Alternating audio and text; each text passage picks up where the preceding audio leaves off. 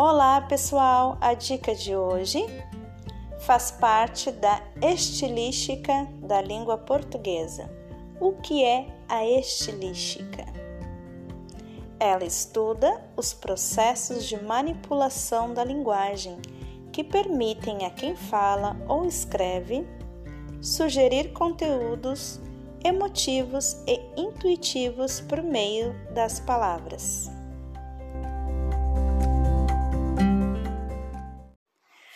Vamos lá então. A denotação e a conotação. A denotação é o emprego do sentido real, literal das palavras e expressões. A conotação é o emprego do sentido subjetivo, figurado das palavras e expressões. Para ficar mais claro o que é denotação e conotação, vou exemplificar para vocês. Frase 1. Os domadores conseguiram enjaular a fera que havia fugido do zoológico. Frase 2. Aquela menina é fera em matemática.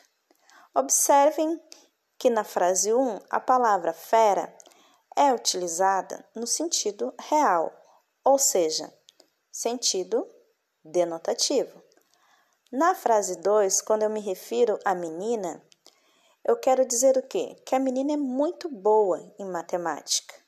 Ou seja, a palavra fera foi utilizada no sentido subjetivo, no sentido figurado. Sentido conotativo. Fica a dica da semana.